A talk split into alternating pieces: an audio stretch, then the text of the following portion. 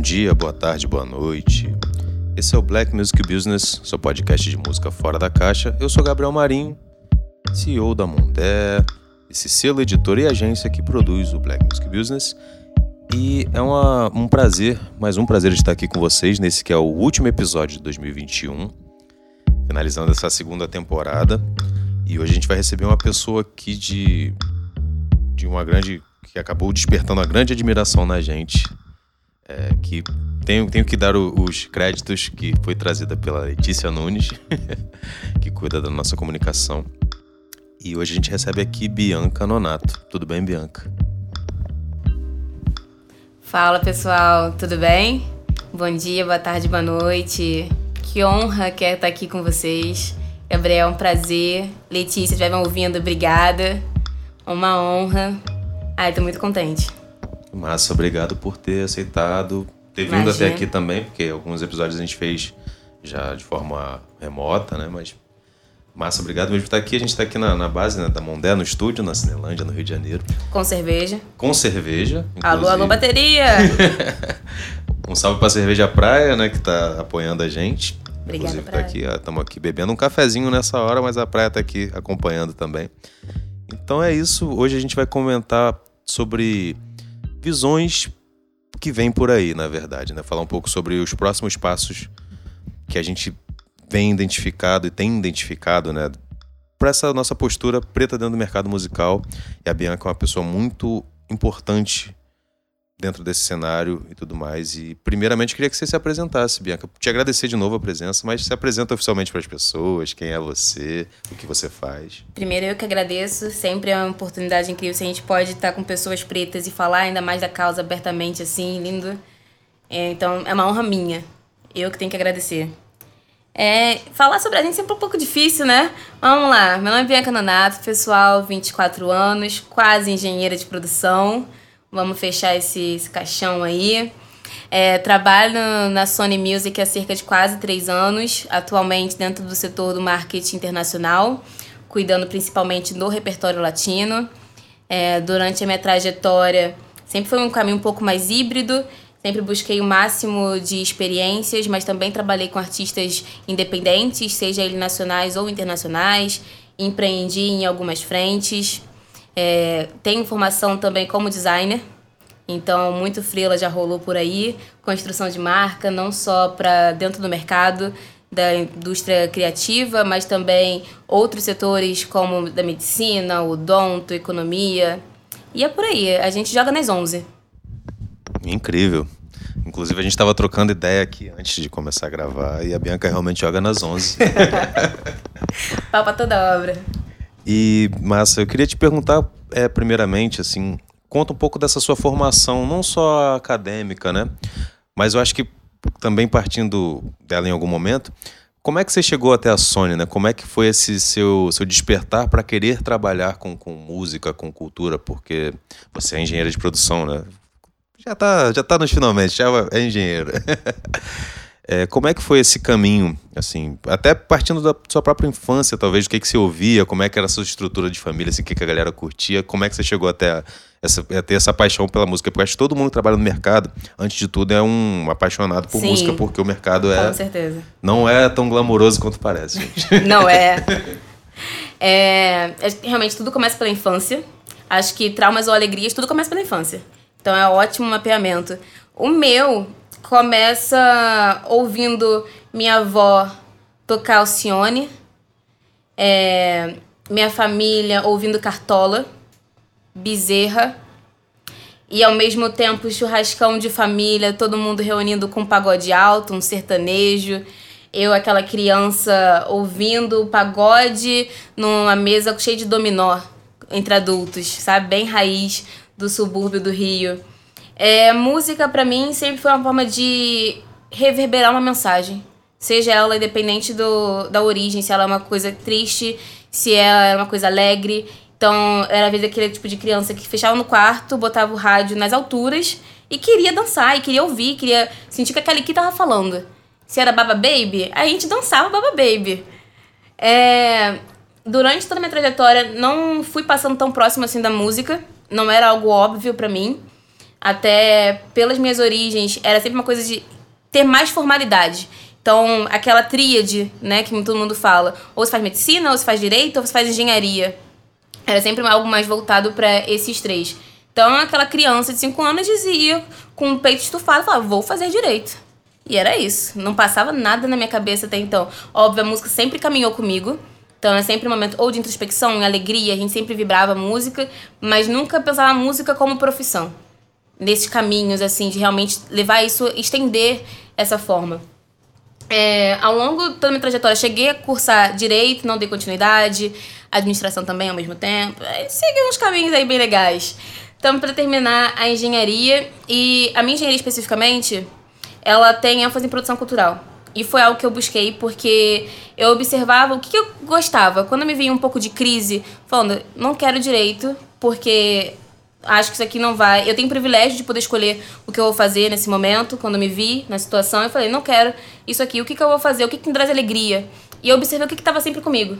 E era música, era entretenimento, na verdade, como um todo. Independente se é o audiovisual, ou se é uma parte mais de eventos, se era musical, sempre tinha o entretenimento como um todo. E eu notava o que, que me arrepiava, o que, que me causava uma emoção. E era também a música. Era quando eu olhava, tipo, por exemplo, um talent show, ainda mais o exterior, que eu assistia desde a minha infância, e pensava, falei, gente, mas essa seleção de música, o que, que tá por trás disso aqui? Questionar o marketing que tava por trás, e ver uma propaganda na TV e ficar pensando tudo que tava ali por trás. Mas para mim, eu não, não queria que fosse algo. Eu não me via tanto na publicidade crua, assim, e ir pra um caminho mais de comunicação. Porque eu não gostava muito de caixas. Eu falei, cara, eu quero ter um pouco mais, eu quero saber de gestão, eu quero saber de números, eu quero ter o controle financeiro, por exemplo, de um negócio meu, saber bem de onde eu tô me metendo.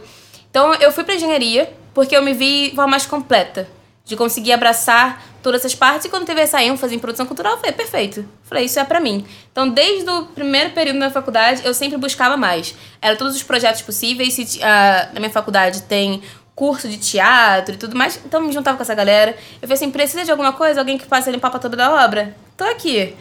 É...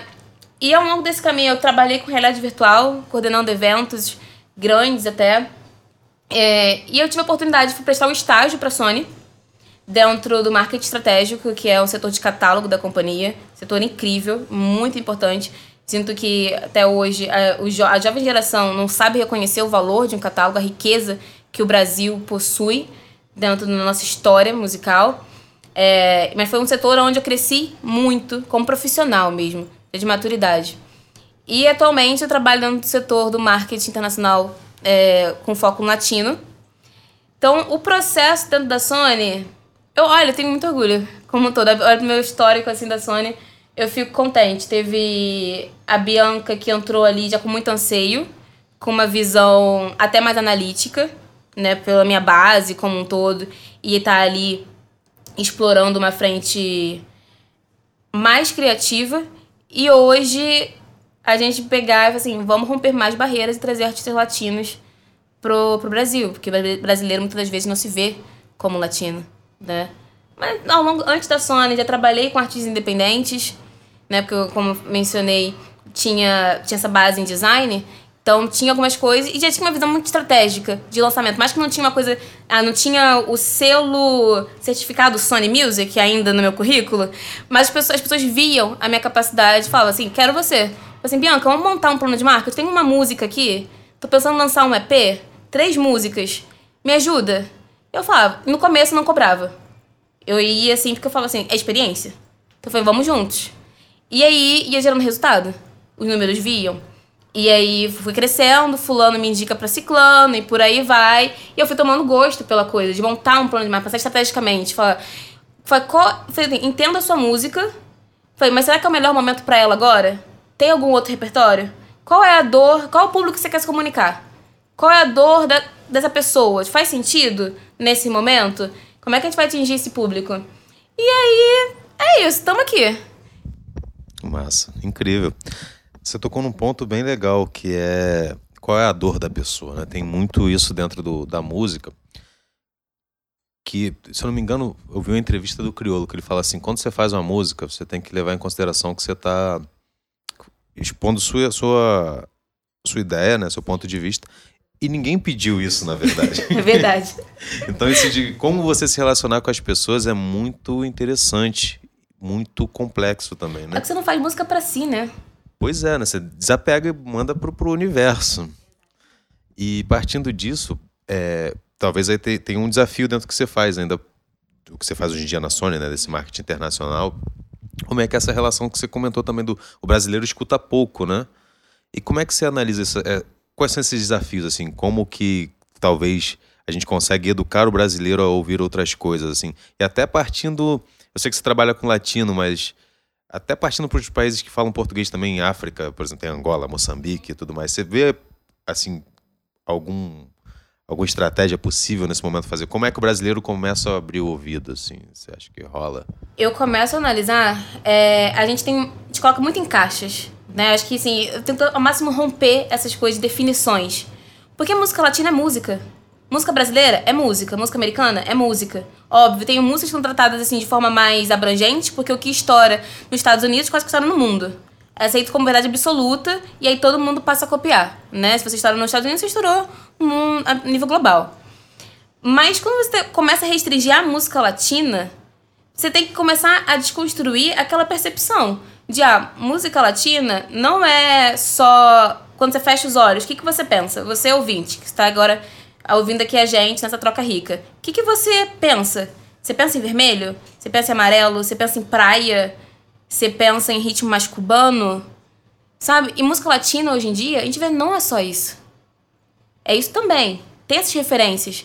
Mas a gente vem com outros nomes, a gente vem com Maluma, Becky G, Nath Natasha, Nick Nicole, tantos nomes que trazem uma referência pra gente que desconstrói o que, que é música latina. É muito mais urbano, né? Exatamente. Que conversa super com essa geração TikTok, que faz dancinha e tudo mais. Tem uma diferença do idioma, óbvio, né? E aí tem uma. Aí é uma outra barreira. Mas aí a gente passa por inúmeros fatores, né? Porque o Brasil, até pelo nosso tipo de colonização e etc. Espacialmente, onde é que a gente está localizado e tal. Tem umas restrições, mas ainda assim, né? Então, é uma questão de, poxa, você consome aquela música americana que não é nem no seu idioma, por que você não vai consumir a música latina? Tipo, tá muito mais próximo da sua linguagem. Mas é porque o quê? Não estourou ainda nos Estados Unidos? É por isso que você não vai consumir? Então é muito complexo também, primeiro, de menosprezo, porque não tá vindo daquela origem que eu tanto admiro, que eu tanto quase pago pau pra aquilo ali. Em contrapartida, fica colocando em caixa. Ah, não, porque no meu estereótipo, música latina é só aquela coisa muito alegrezona que eu só vou ouvir numa rave, numa balada zona. Não, música latina também canta tristeza. Música latina também tem música lenta, também tem uma música que conversa com você. E tem muita gente preta na América Latina também, né? Não é, gente? que acho que também tem essa questão, né? Tipo, de achar que, sei lá, a latina é argentino, mexicano, etc. Tem países com maioria preta também, Colômbia, Ele Cuba, passa etc. por muito uma questão também histórica, né, Gabriel? Porque o, o brasileiro, ele não se vê como um latino. Esse é um problema crônico. Se pergunta um brasileiro, o que, que você é? Você é latino? Não, sou brasileiro. E como você rebate isso? Você, e sim, todo o processo é, de construção histórica nosso, realmente é, é uma definição de que você fala, é, realmente. Você olha para uma história da Argentina, construção Paraguai, Uruguai, não se assemelha. Sabe? Então é uma coisa de. É bem diferente. Só que a visão não é brigar. Não é entrar na cabeça das pessoas e falar assim, ó, vai ter que consumir. E ficar socando campanhas de mídia para as pessoas para converter. Não é isso. A questão é, pelo contrário, é naturalizar.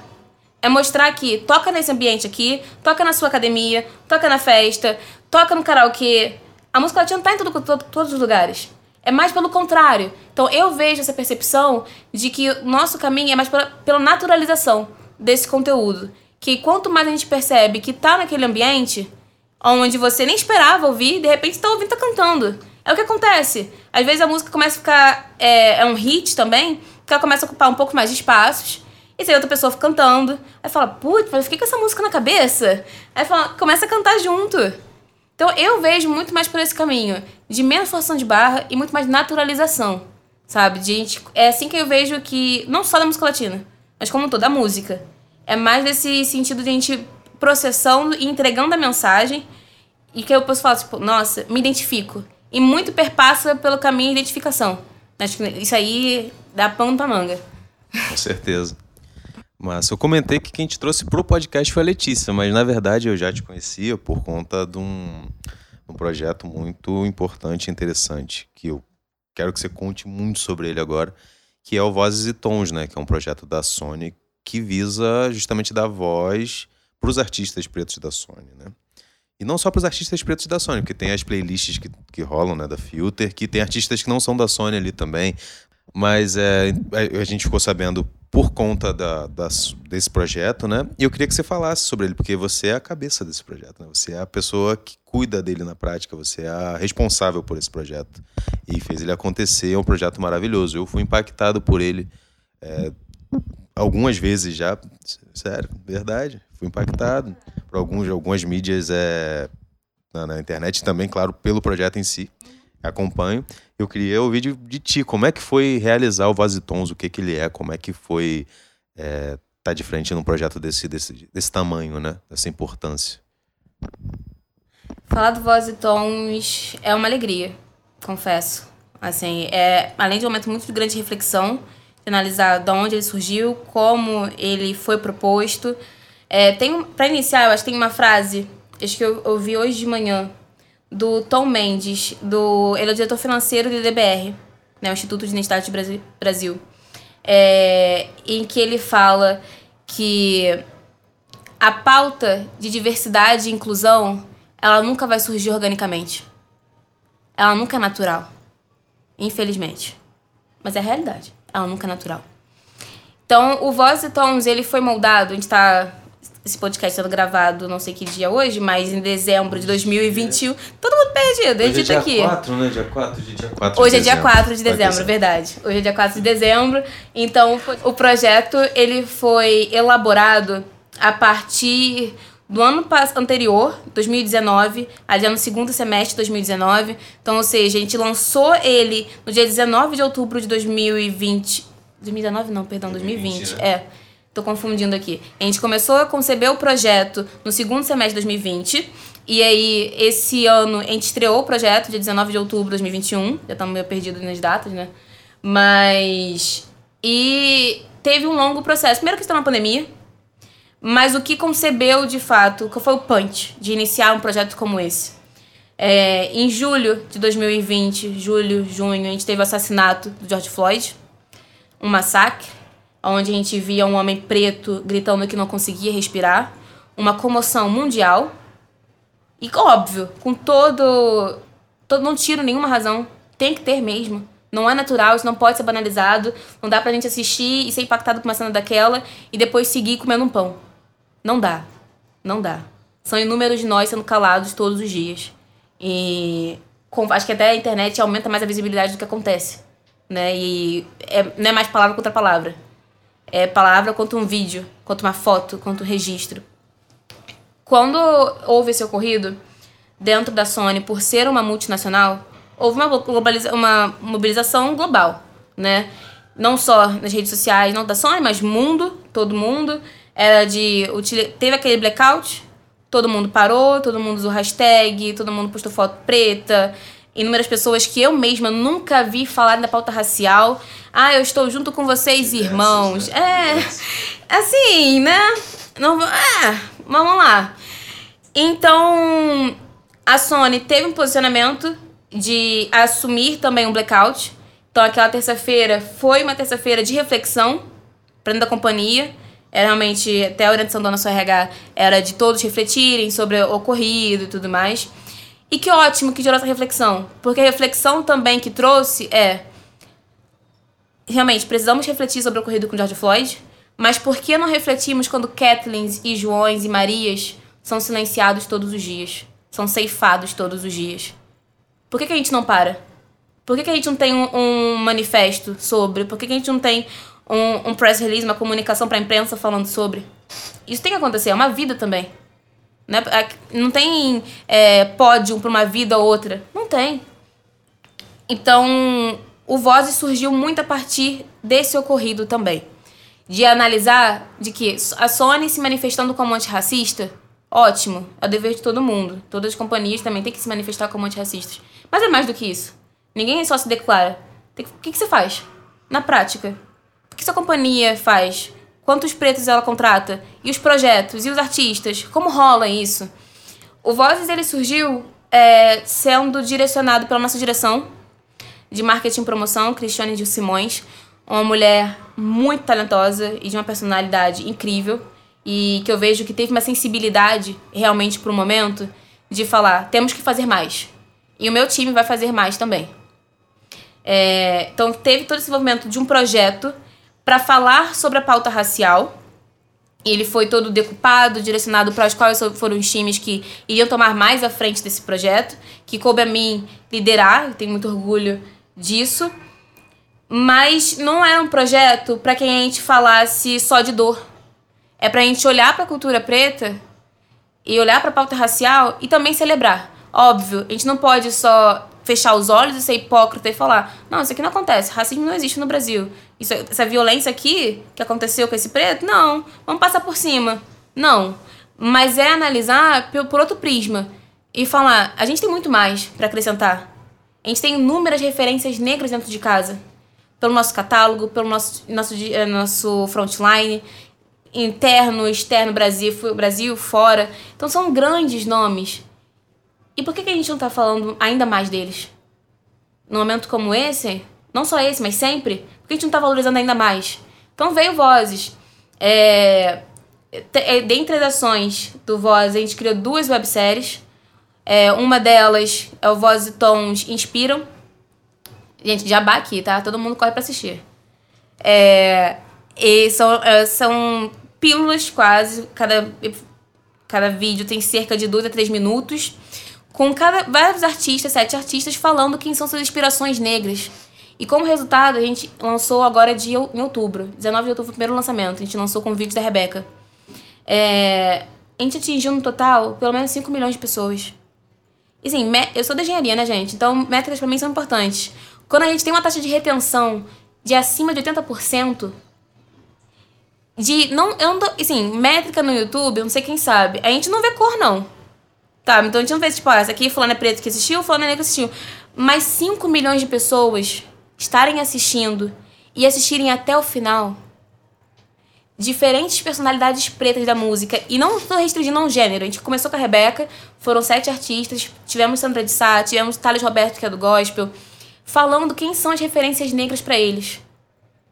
Na música, na vida, grandes nomes. Isso traz muito, porque às vezes a gente sofre um processo de invisibilidade como se a população negra não tivesse referência. Né? Não tem a quem se apegar, ou então ela se espelha numa pessoa branca porque para ela, naquele gênero ali que todo mundo tá falando, assim, ela não se adequa, mas fala, ah, de repente isso aqui se encaixa. Mas quando ela vê uma pessoa preta ali, é um processo de identificação tão grande, muitas das vezes, que faz sentido, se conecta. Nada disso apaga. Então, ter conseguido atingir um número como esse na primeira websérie já foi incrível. A gente seguiu com outras ações no, no offline, realizamos no Rio de Janeiro é, três pinturas para três grandes artistas. Um deles foi Martim da Vila, pintado em Vila Isabel. Sandra de Sá, pintada em, na Escola de Samba Caprichosos de Pilares, onde a Sandra é nascida e criada em Pilares. E seguimos homenageando o Djavan em Copacabana. Djavan, para quem não sabe, ele é alagoano, mas que tem grande parte da carreira dele aqui no Rio e foi uma honra também ter um rosto preto sendo pintado num bairro assim, querendo não, mais elitista como é Copacabana. A gente segue, enfim, várias ações, né, gente? Mas dentro do projeto, também no próximo ano, a gente tem o lançamento de um mini doc, também que vai pro canal do YouTube. É, onde a gente, cada episódio, a gente fala de uma temática específica. Então não é uma coisa extremamente linear, assim, porque a gente teve 13 pessoas captadas. Dentre elas, sete artistas, dentre elas, executivos, empresários, tudo. Porque a gente falou, o nosso conteúdo, a gente não pode ter brecha para transmitir uma ideia meritocrática. Djavan é incrível, Sandra é incrível, todos os artistas que gravamos são, são. Mas a gente não pode falar que assim, faça como fulano, que você atinge a, o mesmo nível, o mesmo patamar. Não funciona assim. A regra do jogo não é essa. Então, o Vozes, eu não diria que ele é sobre dar voz, mas ele é sobre aumentar a visibilidade e propagar a mensagem. Eu vejo que o Vozes é muito sobre mensagem. E estar tá na multinacional e ter um projeto que é pioneiro, basicamente, tantas frentes assim, e estar tá falando da pauta dessa forma, a pauta racial dessa forma, é belo. Então, e tá envolvendo não só artistas, mas todos esses outros membros, funcionários da Sony, funcionários da São Livre também estão presentes dentro do, do DOC. Vem muita coisa incrível. E a gente prezou, durante todo o projeto, ter apenas pessoas negras envolvidas. Óbvio, pessoas brancas não foram excluídas. Temos também participando do projeto. Mas a gente sabe, naquele lugar ali, ao longo do desenvolvimento, não só interno dentro da Sony, mas também de contratação de fornecedores, a gente tinha que envolver pessoas negras. Porque é ali que fazia ainda mais diferença. Que a gente ia mostrar que não é um projeto como. Não é a Sony falando da pauta racial e colocando apenas pessoas brancas para falar ali. Não. A gente tem pessoas pretas talentosas em todas as áreas. Então vamos conseguir colocá-las aqui também para falar sobre esse projeto. Cara, é um projeto. Eu tenho muito orgulho pela oportunidade de poder tocá-lo. É, espero que tenhamos ainda mais ações dele. É, o projeto conta com a parceria do IDBR, não só dentro do projeto, mas o IDBR tá com a Sony como um todo, dentro da companhia, que é incrível, porque fala assim, ah, nossa, mas a Sony tá fazendo um projeto, e depois? E outras pautas internas têm sido feitas. A gente tem um nova, uma nova área de diversidade e inclusão, que é super importante isso existir. A Maiara Estimento, que acredito que já teve até um podcast lançado. Sim, sim. É, como um der. Então, ela cabeça dessa área lindamente. Tem outro, inúmeras atividades. Nossa IR ainda mais atento para artistas negros. Então, e ver a mudança sendo, acontecendo naturalmente. Onde a gente, talvez, está no cotidiano agitado, a gente é chamado para uma reunião. Bianca, vamos entrar aqui numa call, a gente tá com uma proposta e tal, o que, que você acha? Isso é incrível. Isso é incrível, porque a gente vê que a gente está realmente mudando. E às vezes a gente fica pensando, nossa, mas eu não tô mudando o mundo. A África segue com fome. Pessoas pretas continuam sendo assassinadas. Mas, cara, no teu mundo você tá conseguindo ir mudando a realidade aos poucos. É sobre isso. Demais. Parabéns, primeiramente. É, eu falo muito, né, gente? Ah, mas tá ótimo. Que isso. primeiramente, parabéns mesmo, assim, incrível, incrível tudo, tudo, tudo, tudo, seu relato sobre o projeto de dentro, assim, que eu tive o contato, até, né, recebi um áudio seu falando sobre ele lá, por conta do, podcast da, da Sony, mas não tinha ouvido tanto assim. Foi muito bom ouvir isso de ti, porque realmente deu para sentir tanto o peso como a também a, a diversão. Quando eu digo diversão, não estou falando de ser algo lúdico, não. Estou falando mais do de quão importante é e de quão legal você conseguir gerar essa identificação com as pessoas. Que é uma, uma palavra que você já usou algumas vezes e eu, é incrível. Tipo, realmente, você falar que as pessoas envolvidas, os fornecedores, todo mundo preto, nossa, é algo incrível, assim, maravilhoso. Então, parabéns de novo. E também pegando desse, dessa pauta, é muito importante sua presença aqui hoje. Não só você, Bianca, pessoa física, mas até em relação à Sony. Beleza, tô falando da Sony toda hora, mas é porque já é a terceira pessoa, a terceira mulher preta da Sony entrevistada aqui, participando do nosso podcast. Teve a Naila, teve a Mai e agora você. O que também é, mostra realmente a movimentação da Sony enquanto empresa é, para o mercado, né? Inclusive, eu, lá na Música, onde eu trabalho, teve um, agora no dia 19, né, um dia antes da, do Dia da Consciência, eu, eu fiz um, uma entrevista rápida com o pessoal do, do RH, da comunicação interna, na verdade, falando sobre, sobre o Black Music Business, né, sobre não só o podcast, mas sobre a iniciativa, né, que a gente tenta viabilizar algumas outras coisas, vagas de emprego, a gente tem a parceria com Música e Negócios, sorteando bolsa. E a Paula Vilela, né, que foi a pessoa que me entrevistou, ela perguntou quais empresas estavam tendo essas ações no mercado. E eu falei muito sobre a Sony. Altafonte tem alguma coisa também. E a OneRPM, tem a OneRPM Black, que é um comitê.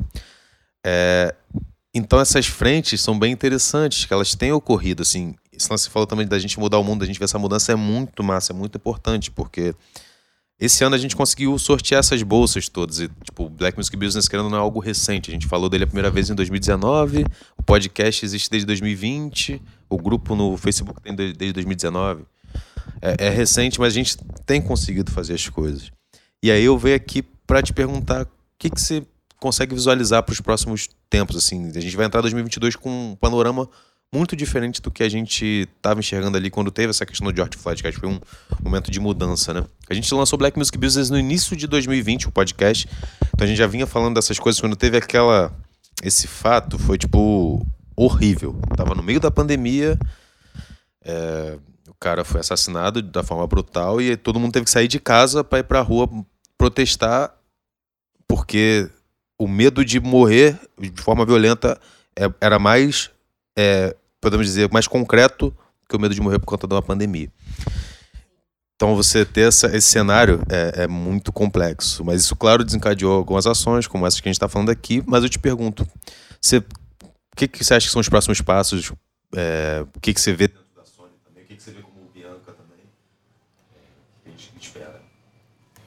Inclusive que frase forte, né, sobre a pessoa ter mais medo de morrer sufocada do que uma pandemia que dizimou milhões. É, é muito forte, é muito forte. Eu espero que todo mundo esteja ouvindo consiga absorver o poder de, de uma frase como essa. É, eu vejo, sendo bem honesta, que pauta racial, black music, ou. Black, sabe? Não é tendência.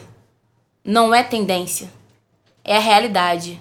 É o que existe é o que todo mundo tem que falar. E não só sobre a pauta racial. É porque a gente tá falando desse recorte aqui. Mas não só ela. Mas isso, as pessoas falam assim, ah, porque tá na modinha contratar preto.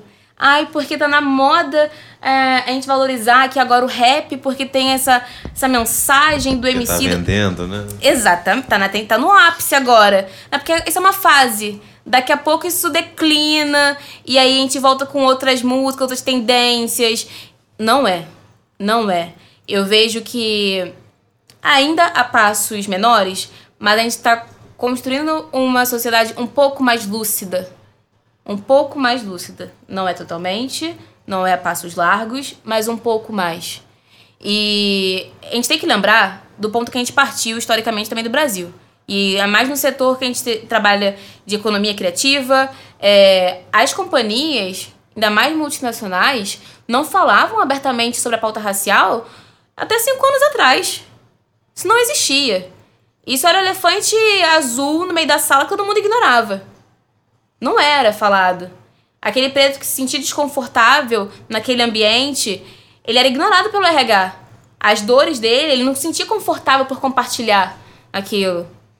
É, então, eu vejo que a gente está melhorando sim.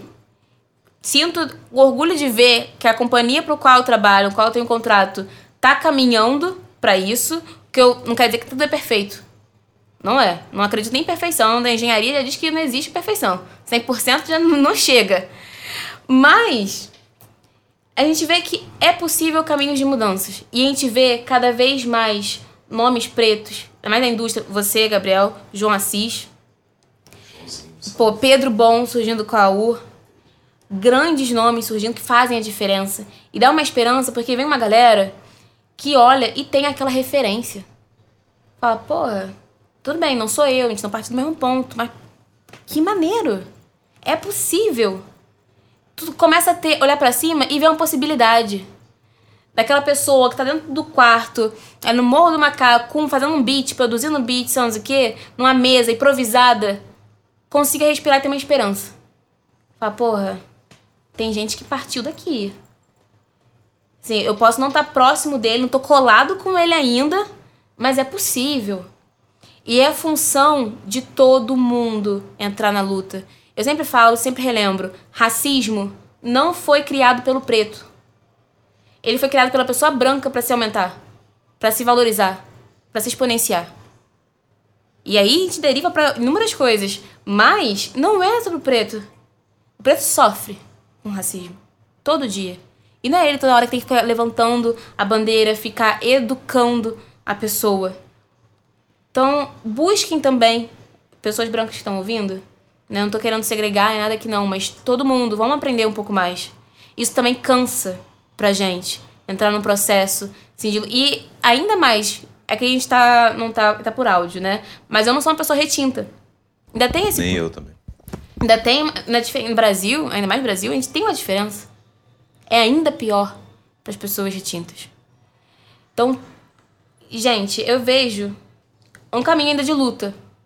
Eu vejo um caminho de luta, mas eu começo a ver uma luz possível, sabe? Dentro da Sony, eu espero ainda mais ações. Eu espero ainda mais contratações. E não uma coisa assim, ah, eu espero, vai acontecer um arco-íris, um pote no final. Não, realmente é palpável. Realmente tem ocorrido. Realmente tá, tá acontecendo. E eu vejo também pelo fato de eu liderar um projeto com a grandeza que é o Voz e Tons. Com a grandeza que eu tive de conversar com inúmeros fornecedores, com diferentes frentes, sejam produtores, sejam CEOs de agência de influenciadores, é, conversar, por exemplo, com o Negro Muro. Não sei quem conhece Negro Muro, mas eles são um, um coletivo voltado, foi coisa que a gente fez em parceria, mas eles são voltados para enaltecer personalidades negras, não só da música, nas paredes do Rio de Janeiro. Então, quando a gente viu uma matéria, eu vi uma matéria particularmente sobre eles, falei, cara, tem que estar no projeto. Eu falei, vamos marcar o Rio de Janeiro com esses caras. E não só Rio, é mundo. Porque assim, as pessoas aqui no geral, podem ver o muro do Martinho. não, pode até acabar não sabendo que veio do projeto, que é um selo Sony, porque a gente não fez questão de marcar o nome da Sony ali no muro. Porque não é sobre isso. Não é sobre a gente botar, tipo, ó, selo Sony. Tá chancelado isso aqui, foi a Sony que fez, mérito nosso, louros para a Sony. Não, porque todo mundo tem que falar sobre. Mas quando aquela pessoa que tá lá cansada, morta, tipo, na rotina, no corre, olha para um muro de 11 metros de altura, vê Martinho da Vila sendo representado, onde junto tem ele segurando um diploma, um senhor com 83 anos hoje em dia, com o título de doutor honoris causa pela FRJ, isso não é pouca coisa. Isso não é pouca coisa. Isso é representatividade. É você falar, tipo, que incrível. Nossa, tem esperança pra gente. É, na minha posição, eu me vejo muito na posição de privilégio sendo bem honesta. Eu sou uma pessoa privilegiada. Pelo fato, assim, a minha mãe é preta, mas é médica. Então, por mais apertos que eu possa ter passado na vida, eu tive acesso a degraus mais altos. Talvez a palavra não seja privilégio, possa ser talvez oportunidades. Oportunidades. Seria mais muito oportunidades, melhor. Mais oportunidades. Privilégio é uma palavra meio complexa é da verdade. gente usar no nosso contexto. Assim. É verdade. Perfeito é muito mais oportunidades. Não vou dizer que para todas no mundo, é, mas pelo fato de eu estar hoje na Sony, é, dentro de um setor marketing internacional, cuidando ali de diversos artistas e tudo mais, é, com a possibilidade de abertura que eu tive a partir desse projeto, eu vejo que é minha obrigação levar muitos mais comigo. Eu vejo que é sobre isso, sim. E não só minha função, mas todos os outros, músicos, compositores, porque é a gente valorizando a gente. E acho que tem, tem uma frase da Luana, que é CEO do, IDBR, é, que ela fala. Pra mim faz muito sentido. Eu sempre vou guardando algumas frases muito marcantes. Nada contra Luther King, tá, pessoal? Mas mais conchilha, nada contra. É só porque tem algumas assim, gosta de gente como a gente, mais próxima, pra gente ter como referência. Que ela fala que enquanto a cor de uma pele for um problema e um outro for um privilégio, a gente tem que seguir lutando por transformar a realidade. E eu vejo que é minha função. Seguir ajudando todos, mas a minha eu assumo como missão. Nossa, incrível suas falas, de verdade. É... Acho que foi um, um ótimo, uma ótima troca. Assim, a gente não se conhecia ao vivo. E foi uma ótima troca mesmo. E ver essa, essa seu, seus pontos de vista. E também aqui já. Esse é o episódio número 14. E tem algo muito interessante que é realmente ver a diversidade que existe dentro da nossa própria comunidade. Eu, eu acho isso muito interessante para as pessoas brancas que possam estar ouvindo. Acho que esse é o principal ponto que acho que nesse momento a galera tem que entender, talvez, que é tipo, Os preços não são iguais. não são. não são, são muito diferentes entre si. E, e, dentro do mercado também são pessoas muito distintas entre si, com visões distintas e profissionais com é, atribuições e visões distintas. Até realmente voltando nesse ponto, você é a terceira pessoa da Sony Music que vem aqui, a terceira mulher preta, e cada uma tem uma visão totalmente diferente do, do que faz, do mercado. Claro que são ações diferentes, em, campos diferentes, mas isso é muito, para mim, na verdade, uma riqueza muito grande. E acho que é o ponto que nesse momento acho bem interessante para qualquer pessoa branca que esteja ouvindo Black Music Business, ou que acompanha a Mondé, ou que acompanhe é, o trabalho da Bianca junto da Sony, saiba que as pessoas pretas não são um uno, não são tipo, ah, meu Deus do céu, 20 de novembro, dia da consciência negra, todo mundo vai né? Uhum, exato. para os mesmos lugares fazer as mesmas coisas. Não é isso. É... E partindo disso, obrigado mais uma vez por sua participação mesmo. É... Considerações finais, por favor. Quer agradecer quem quiser, quem você quiser agradecer. Como que as pessoas te encontram? LinkedIn, Instagram, e-mail, que eu tô brincando. é, primeiro, eu quero agradecer a você pela oportunidade de abrir esse espaço. Da gente estar tá aqui, já tá de noite, a gente trocando, e desde que a gente se encontrou aqui, a gente tá falando, falando, falando, falando. Assim, vamos gravar isso aqui, tem que ficar formal de alguma forma essa produção. É, é sempre muito rico e a gente sentir. Não que nenhuma conversa possa não só ser só conversa, mas quando ela te acrescenta quando ela te enriquece. A gente sabe que tá no caminho bom, sabe? De falar, porra, que incrível sair da minha casa no sábado, tendo essa troca para falar sobre pauta preta com um homem incrível. Então, muito obrigada. Muito obrigada por esse espaço, Gabriel. Muito obrigada, Letícia, que tá ouvindo, que fez essa indicação. É, de certa forma, também muito obrigada, Sony. Não que também não tinha tido meus esforços, mas por ter a oportunidade de todo esse desenvolvimento, até mesmo da minha carreira dentro da companhia. Acho que isso é um ponto que eu sempre vou levar comigo. É, todas as pessoas que passaram ao longo do meu caminho dentro do Vozes e Tons. A líder de projeto junto comigo, que é o Igor Mucarbel, coordenador. Assim como todos os estagiários que trabalham comigo. É, enfim, a, a estrada é muito grande ainda. Mas é bonito ver que o caminho está seguindo sabe? A gente consegue. E, cara, eu acho que é isso. Não, não tenho mais considerações. Eu quero muito agradecer por esse espaço, poder falar de mim. E muito obrigada, pessoal. Obrigada por terem acompanhado até aqui. Fala as arrobas, fala as arrobas. Ah, arrobas. Vamos lá, gente. Padrãozinho, tá? Aqui é tudo Bianca Nonato, tanto no LinkedIn. Você pode procurar Bianca Nonato Sony, provavelmente você encontra mais facilmente. É, Instagram, Facebook, segue também Bianca Nonato. No Instagram tem só um Nonato final com dois O's vocês me encontrarem. E é isso, vamos entrar em contato, ter qualquer troca para falar da pauta preta, fazer mais trabalhos sobre, cada um fortalecendo um ou outro. E seguimos, pessoal. A trajetória que vem ainda é grande, mas é bonita. É lindo. Gente, esse foi o Black Music Business, seu podcast de música fora da caixa. É, se você gostou ou não gostou, tiver sugestão, quiser falar, olha, adorei a conversa com a Bianca, mas Gabriel, você tá todo errado. Você manda um e-mail para mondeproduções@gmail.com ou segue a gente lá no Instagram, no LinkedIn. Estamos totalmente abertos para qualquer comentário, proposta de pauta.